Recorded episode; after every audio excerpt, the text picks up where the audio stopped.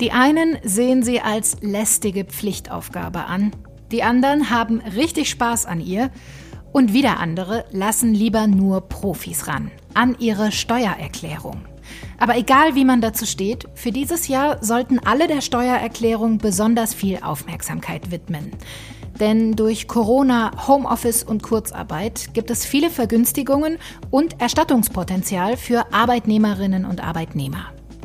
Im FAZ-Podcast für Deutschland sprechen wir heute über die besten Steuertipps und wir klären, wie gut die geplante Homeoffice-Pauschale der Großen Koalition ist.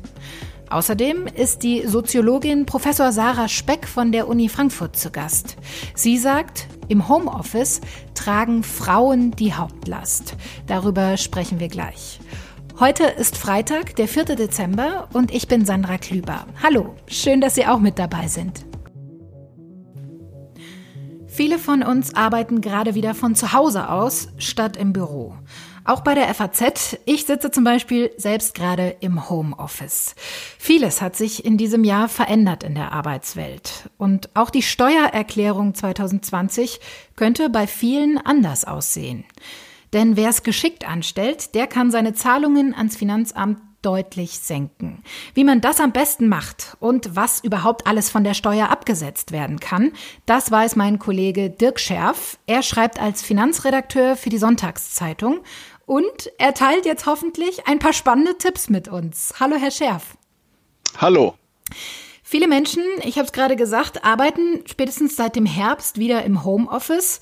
Um bei der Steuererklärung davon zu profitieren, müssen wir vielleicht mal ganz grundlegend klären, muss mein Arbeitgeber mir ein konkretes Verbot erteilt haben, zur Arbeit zu kommen? Oder reicht zum Beispiel einfach nur eine Empfehlung, von zu Hause aus zu arbeiten?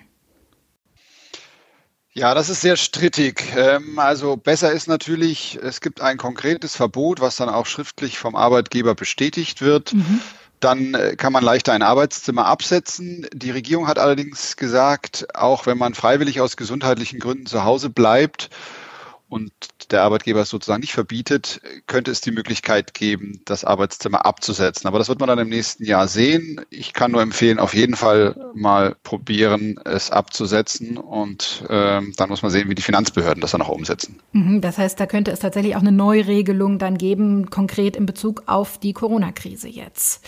Ähm, fangen wir doch mal an. Was kann ich denn alles von der Steuer absetzen? Vielleicht Denken wir mal an den, ja, vielleicht besten Fall aus Steuersicht. Ich habe zu Hause ein eigenes Arbeitszimmer. Das ist schon mal wunderbar, da kann man nämlich sehr viel absetzen. Im mhm. allerbesten Fall ist das sogar Ihr einziger Arbeitsplatz. Sie haben im Büro gar nicht die Möglichkeit zu arbeiten, sei es, weil der Arbeitgeber es wirklich verboten hat ähm, oder weil Sie selbstständig sind und natürlich zu Hause äh, Ihren Arbeitsmittelpunkt haben, dann können Sie das Arbeitszimmer in voller Höhe absetzen. Voll heißt in dem Fall anteilig nimmt man die Fläche des Arbeitszimmers und äh, kann dann anteilig die Miete zum Beispiel absetzen, äh, Strom, Heizung, Versicherungsbeiträge, alles, äh, was sozusagen ähm, auch auf das normale Haus oder auf die Wohnung anfällt und das dann eben umgerechnet auf die Quadratmeter des Arbeitszimmers. Das ist der allerbeste Fall. Aber welche Trifft Voraussetzungen muss ein solches Arbeitszimmer denn erfüllen? Hat das Finanzamt ja auch ganz genaue Vorstellungen, oder? Ja, auch da ist das äh, Finanzamt sehr streng. Also es darf auf jeden Fall kein Durchgangszimmer sein, es muss also abschließbar sein und es muss komplett äh, beruflich genutzt werden, also zu 90 Prozent, sagt da das Finanzamt. Das heißt also, wenn da in der Ecke noch eine kleine Spielecke fürs Kind ist oder ein Gästesofa, Schlafsofa zum Beispiel, ist die Voraussetzung schon nicht mehr erfüllt. Aber wie bekommt das Finanzamt das denn mit? Ja, im schlimmsten Fall kommt das Finanzamt vorbei und macht eine Wohnungsbesichtigung, muss sich allerdings da auch anmelden, kann nicht einfach so reinlaufen. Ähm, dann müssen sie allerdings Zutritt gewähren und dann schaut sich das Finanzamt das auch gern mal an. Kommt jetzt so oft nicht vor bei Privatleuten, aber da muss man zumindest drauf gefasst sein. Manchmal wollen sie auch einen Grundriss sehen von der Wohnung. Mhm. Also zumindest sollte es dann nicht eine Einzimmerwohnung sein, wo mhm. es schon gar nicht möglich ist, ein Arbeitszimmer einzurichten. Ähm, ja, solche Dinge werden dann geprüft. Können denn eigentlich, wenn jetzt zum Beispiel ein berufstätiges Paar in einer Wohnung wohnt, können mehrere Leute das gleiche Arbeitszimmer angeben in ihrer Steuererklärung? Ja, können sie. wirklich zwei Leute, obwohl es nur ein Zimmer ist, das ist möglich. Okay. Und äh, wenn ich jetzt aber kein Arbeitszimmer habe, so geht's ja auch ganz vielen Menschen und zum Beispiel am Küchentisch oder im Esszimmer sitze und da arbeite im Moment, kann ich trotzdem irgendwie steuerlich profitieren jetzt von der Corona-Krise? Was ja immer geht, ist, äh, dass Sie die Einrichtungsgegenstände des Arbeitszimmers absetzen, beziehungsweise Arbeitszimmer muss dann gar nicht in dem Arbeitszimmer selber sein, auch wenn Sie am Esstisch zum Beispiel also einen Laptop gekauft haben oder ähm, einen Drucker oder einen Schreibtischstuhl mhm. oder dort den Schreibtisch hingestellt haben. All diese Dinge kann man steuerlich absetzen, auch die Internetkosten. Ähm, das sind Dinge, die gelten unabhängig davon, ob Sie auch noch separat ein Arbeitszimmer haben. Äh, nicht in jeder Höhe, weil es gibt ja mal so ein bisschen privaten Anteil. Also beim äh, Laptop sagt man so, die Hälfte der Kosten ist auf jeden Fall absetzbar. Jetzt in Corona-Zeiten, wo die Leute auch sehr, sehr viel mit dem Laptop gearbeitet haben, zu Hause gehen es auch mal 75 Prozent. Wenn man vielleicht sogar noch einen zweiten Laptop hat für private Dinge, können es sogar 100 Prozent sein. Mhm. Beim äh, Strom sagt man so ungefähr 10 Prozent der Gesamtkosten. Ähm, bei den Internetkosten selbst ungefähr 20 Prozent. Ähm, und so gibt es so Pauschalen, die dann eigentlich vom Finanzamt ohne Probleme anerkannt werden. Und das Allerneueste ist ja, dass die Bundesregierung überlegt, für Leute, die kein Arbeitszimmer haben, dass sie zumindest äh, sozusagen ein, ein, eine Art von Homeoffice-Pauschale bezahlen. Fünf Euro am Tag sollen es sein. Ist noch ein bisschen strittig, ob man 500 oder 600 Euro maximal im Jahr absetzen kann und äh, ob das dann zusätzlich zu den normalen Währungskosten, äh, die man eh schon absetzen kann, obendrauf gepackt wird. Also 1000 Euro sind ja immer frei im Jahr. Ob man da nochmal 600 obendrauf packt oder ob das Teil von diesen 1000 ist, was natürlich das dann deutlich unattraktiver machen würde. Genau, das wollte ich gerade noch mal fragen. Also das ist ja eine ganz zentrale Frage bei dieser Homeoffice-Pauschale, ob das zusätzlich äh, zu dem sogenannten Pauschbetrag von 1000 Euro verrechnet wird oder ob es ähm, Teil dieser 1000 Euro sein wird. Was macht das denn für einen Unterschied steuerlich? Naja, wenn es Teil davon ist, dann werden es viele gar nicht in Anspruch nehmen können, weil sie gar nicht über diese 1000 Euro kommen. 1000 Euro kriegt man auf jeden Fall gewährt, ob man nun eigentlich Kosten hat oder nicht. So, also man muss also erstmal. Also für Bürobedarf, wie jetzt zum Beispiel ein Laptop, ein Bildschirm. Äh, ja, und was ein wichtiger Punkt auch ist, auch für die Fahrten zur Arbeit. Das mhm. ist meistens der größte Block. Der ist dummerweise in diesem Jahr in Zeiten von Homeoffice natürlich deutlich äh, kleiner geworden, weil viele einfach nicht in die Arbeit fahren. Deswegen haben sie weniger Fahrten, die sie absetzen können. Und das, äh, wenn man das reduziert und gleichzeitig äh, kriegt man noch 500, äh, 600 Euro Pauschale, gleicht sich das manchmal so aus, dass sie überhaupt nichts gewinnen. Wie beurteilen Sie denn die Homeoffice-Pauschale? Naja, es ist eine Anerkenntnis, äh, dass man da überhaupt etwas bekommt, mhm. also sozusagen an sich positiv zu bewerten. Aber wie gesagt, man darf sich nicht täuschen. Wenn man Pech hat, hat man davon gar nichts, weil man eben viel weniger in die Arbeit gefahren ist und deswegen auf der auf der anderen Seite zu wenig Kosten produziert, um überhaupt über diese 1000 Euro Pauschale zu kommen. Und dann können Sie halt 1000 Euro absetzen, wie vorher auch schon, und haben eigentlich faktisch steuerlich nichts gewonnen. Das heißt, das wird sich aber noch entscheiden, ähm, inwiefern diese Homeoffice-Pauschale dann wirklich schlagkräftig ist und äh, Arbeitnehmerinnen und Arbeitnehmer tatsächlich auch davon profitieren. Genau, das ist individuell abhängig, wie viel man eben zur Arbeit gefahren ist oder ähm, ja, wie viel man im Homeoffice ist, muss man dann am Ende ausrechnen und eben, was es an weiteren Kosten gibt. Also wenn man sehr viel Anschaffungen gehabt hat für Laptop, Drucker und so weiter, äh, dann kommt man schon auch über diese 1000 Euro und dann lohnt sich sowas natürlich. Mhm. Was muss ich denn bei der Steuererklärung 2020 beachten, wenn ich in diesem Jahr in Kurzarbeit war? Also Kurzarbeitergeld an sich ist steuerfrei. Ähm, Allerdings ähm, erhöht es den Steuersatz für die sonstigen Einkünfte, die man noch so hat. Ähm, es gibt allerdings einen Trick, den man vielleicht äh, nutzen könnte, mhm. denn ähm, Kurzarbeitergeld bemisst sich immer am letzten Nettogehalt. Das heißt, man könnte versuchen, irgendwie das Nettogehalt zu erhöhen. Das geht zum Beispiel, indem man die als Ehemann, Eheperson die äh, Steuerklasse wechselt und dadurch sein Nettogehalt erhöht und dadurch auch mehr Kurzarbeiter Geld bekommt. Das heißt, es ist dann bei Paaren, wäre es sinnvoll, dass äh, derjenige, der das höhere Gehalt hat, in die eigentlich ungünstigere Steuerklasse wechselt? Naja, derjenige, der das Kurzarbeitergeld bekommt, mhm. sollte äh, in die Steuerklasse äh, wechseln, die ihm am höchsten äh, Nettogehalt ermöglicht. Alles klar. Was müssen denn ähm, Berufspendler beachten bei ihrer Steuererklärung? Wir hatten es ja gerade schon mal ganz kurz angesprochen. Für die ist natürlich diese Homeoffice-Pauschale ganz zentral. Aber wie sieht es denn zum Beispiel aus, wenn ich eigentlich äh, eine Jahreskarte zum Beispiel für den öffentlichen Nahverkehr habe und die jetzt in diesem Jahr kaum genutzt habe? Kann ich die trotzdem von der Steuer absetzen? Ja, die Leute haben Glück gehabt. Sie können die Jahreskarte wie gewohnt in voller Höhe absetzen, auch wenn sie sie gar nicht benutzt haben. Schwieriger wird es beim Dienstwagen. Mhm. Da muss man ja auch immer jeden Monat den geldwerten Vorteil versteuern. Das bemisst sich an der Strecke zwischen Wohnung und Arbeitsplatz. Da gibt es die Regel, wenn man einen kompletten Monat zu Hause war äh, im Lockdown und deswegen den Dienstwagen gar nicht nutzen konnte, dann kann man diese versteuerungsgeldwerten Vorteils aussetzen. Wenn das nur ein paar einzelne Tage sind, geht das eben nicht. Und wie sieht's aus bei den Alleinerziehenden? Auch das ist ja noch eine ganz spannende Berufsgruppe, äh, zumal die ja auch in diesem Jahr tatsächlich es vermutlich besonders schwer hatte. Äh, diejenigen mussten teils im Homeoffice arbeiten und gleichzeitig zum Beispiel während des ersten Lockdowns noch ihre Kinder betreuen. Gibt's denn da wenigstens äh, dieses Jahr steuerlich eine Entlastung? Ja, also der Staat hat diese Leistung anerkannt äh, und fördert Alleinerziehende besonders, hat den Freibetrag äh, annähernd verdoppelt auf ungefähr 4000 Euro. Und Alleinerziehende profitieren natürlich wie alle Familien von der Kindergeldzahlung. Gab es eine Sonderzahlung im Herbst und äh, im nächsten Jahr wird das Kindergeld erhöht. Das war immer schon geplant, unabhängig von Corona.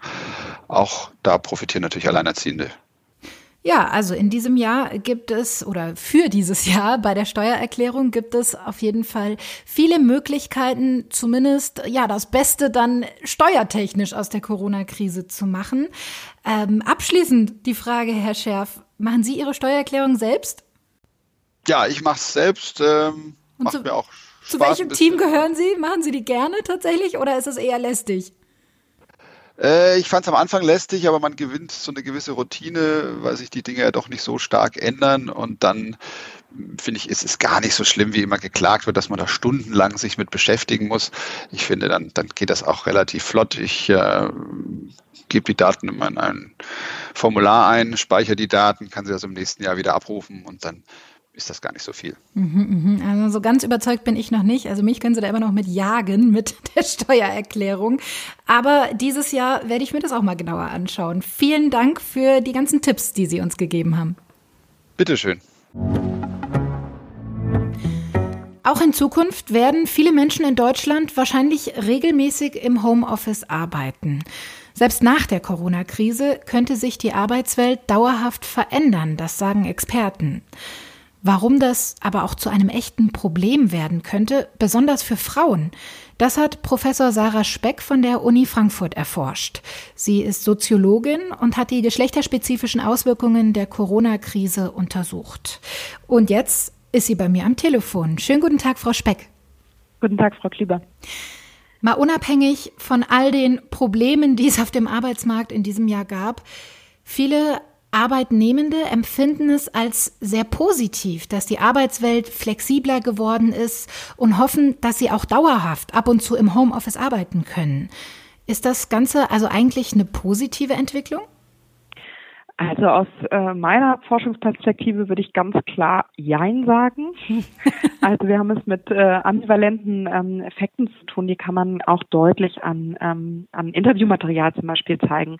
Ich habe ähm, sehr früh mit meinem Team ähm, bereits im März angefangen, Daten zu erheben in der Corona-Krise zu der Situation im Privaten, also zu der Neuorganisation im Privaten, wenn alles, das heißt auch für viele, viele, ja natürlich nicht für alle, aber für viele Menschen eben die Erwerbsarbeit auch ins Zuhause Hause verlegt wird und was dann eigentlich passiert. Aber ähm, um nochmal aufzugreifen, was Sie am Anfang gesagt haben, für viele stellt es sich so dar, und das würde ich auch so sehen, dass es ganz positive Effekte gibt und zum Beispiel aus dem Blick ähm, von Gleichstellungspolitiken, wo ja wirklich auch in Unternehmen lange Zeit gefordert wurde, mehr ähm, Telearbeit, Homeoffice einzuführen mhm. und sich Unternehmen dagegen gesperrt haben und plötzlich ging, ging das natürlich alles hoppla die Haupt in ganz kurzem Zeitraum wurden Dinge möglich gemacht, die lange Zeit für unmöglich erklärt wurden. Also ähm, da hat sich massiv viel getan und das wird auch so schnell nicht zu, ähm, sein.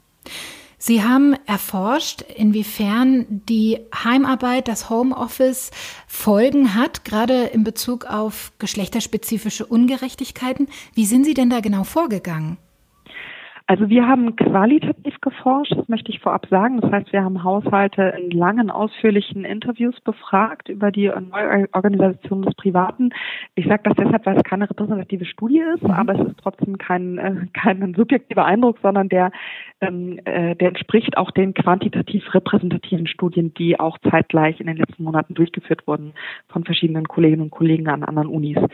Ähm, äh, an den Studien und auch in unserer Studie sieht man deutlich, dass Homeoffice Homeoffice nicht für alle das Gleiche bedeutet. Also vorab, auch das muss ich als Soziologin sagen, Homeoffice ist für ein bestimmtes Segment von Berufen nur möglich. Das sind meistens auch Berufe ähm, von Menschen aus der Mittelschicht. Ähm, mhm. also sozusagen Berufe, die nicht äh, am Menschen, nicht vor Ort, nicht mit körperlichen Tätigkeiten ausgeübt werden, sondern eben am Bildschirm ausgeübt werden können in der Regel und am Telefon. Ähm, und für diese ähm, Menschen ist trotzdem Homeoffice bedeutet nicht für alle das Gleiche. Ganz banal hat das natürlich damit zu tun, äh, wie lebe ich, wo lebe ich, wie viel Platz habe ich, äh, wie ist meine Internetverbindung, wie ist meine Ausstattung. Aber eben auch, und das, da kommt das, ähm, der Aspekt Geschlecht herein, ähm, wir müssen verstehen, dass das Zuhause auch ohne das Homeoffice ein Ort der Arbeit ist. Äh, mhm. Ein Ort der ähm, alltäglichen Arbeit, wir nennen es oftmals Care- oder Sorgearbeiten, die verrichtet werden müssen. Und das ist ähm, das ganze Spektrum an Hausarbeit, Kinderversorgung, Organisation, Aufrechterhaltung ähm, des ganzen Alltags mit seinen vielen, vielen Tätigkeiten. Und das Ganze lastet eben noch mehrheitlich auf den Schultern von Frauen.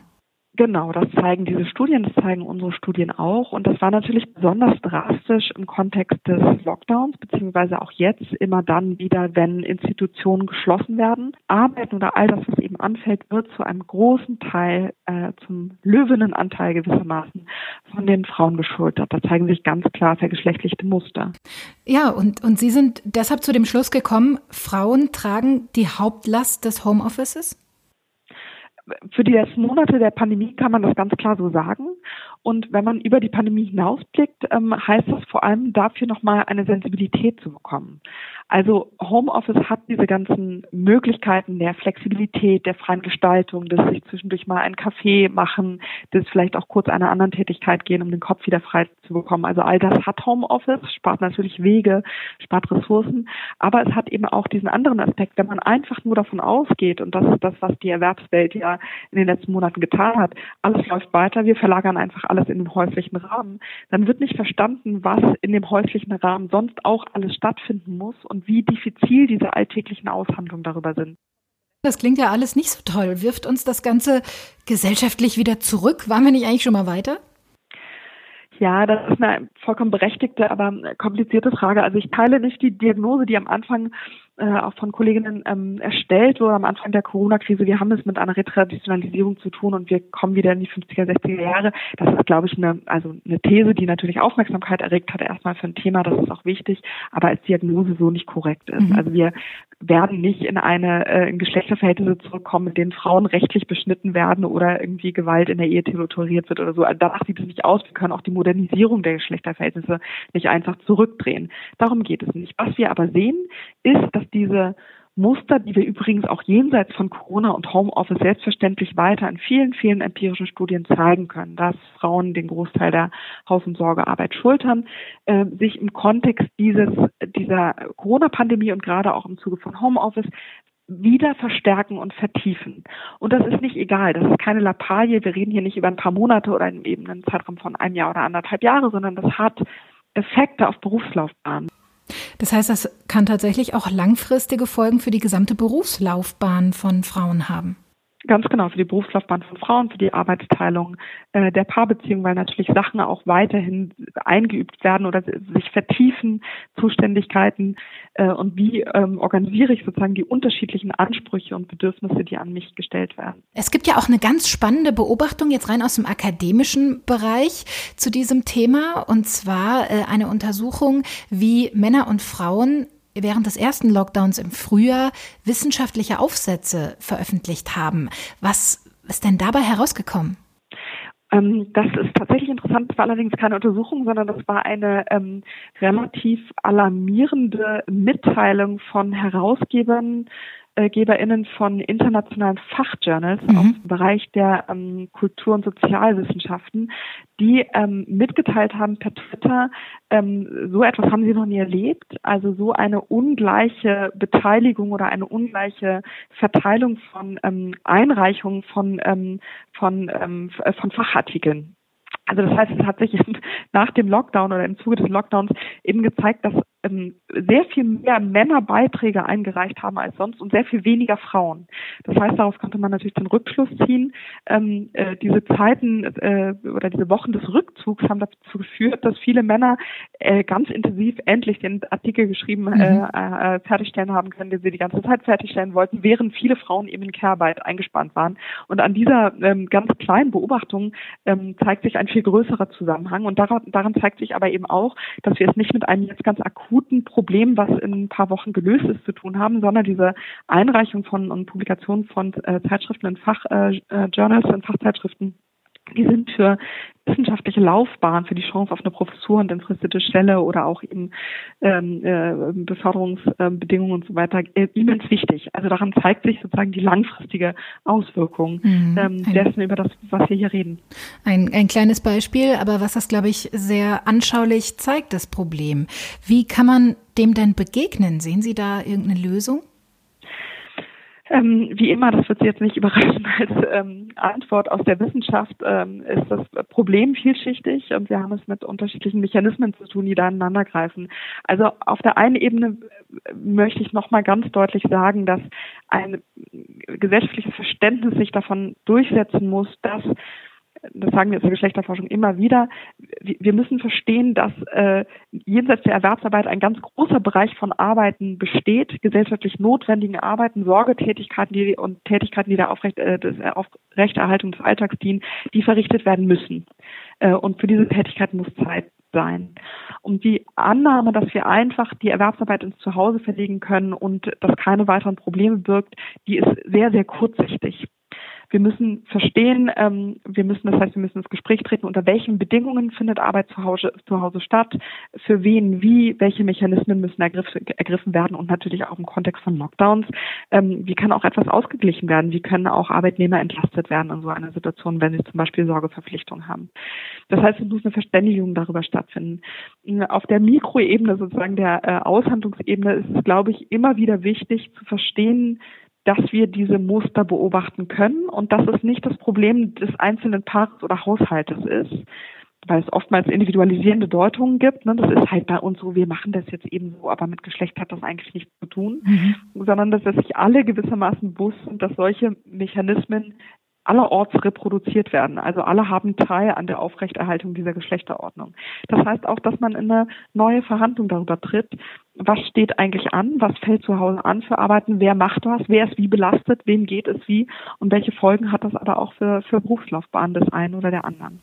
Das heißt, jeder Einzelne ist gefordert, genauso wie auch die Arbeitgeberseite natürlich und auch letztlich die Politik, sagt die Soziologin Sarah Speck. Haben Sie vielen Dank. Danke Ihnen. Wie so oft gibt es also auch beim Thema Homeoffice zwei Seiten der Medaille. Vielleicht konnten Sie aber von der heutigen Folge zumindest einige Tipps für Ihre diesjährige Steuererklärung mitnehmen. Zum Abschluss möchte ich Ihnen jetzt noch eine kleine Empfehlung in eigener Sache aussprechen. In unserer Faznet-App finden Sie ganz neu den Bereich Anhören. Da sind alle unsere aktuellen Podcast-Folgen ganz leicht zu finden. Schauen Sie doch mal rein oder besser gesagt, hören Sie doch mal rein, jetzt am Wochenende. Ich bin Sandra Klüber und ich freue mich, wenn Sie auch nächste Woche wieder beim FAZ Podcast für Deutschland mit dabei sind, denn dann sieht die Welt vielleicht schon wieder anders aus.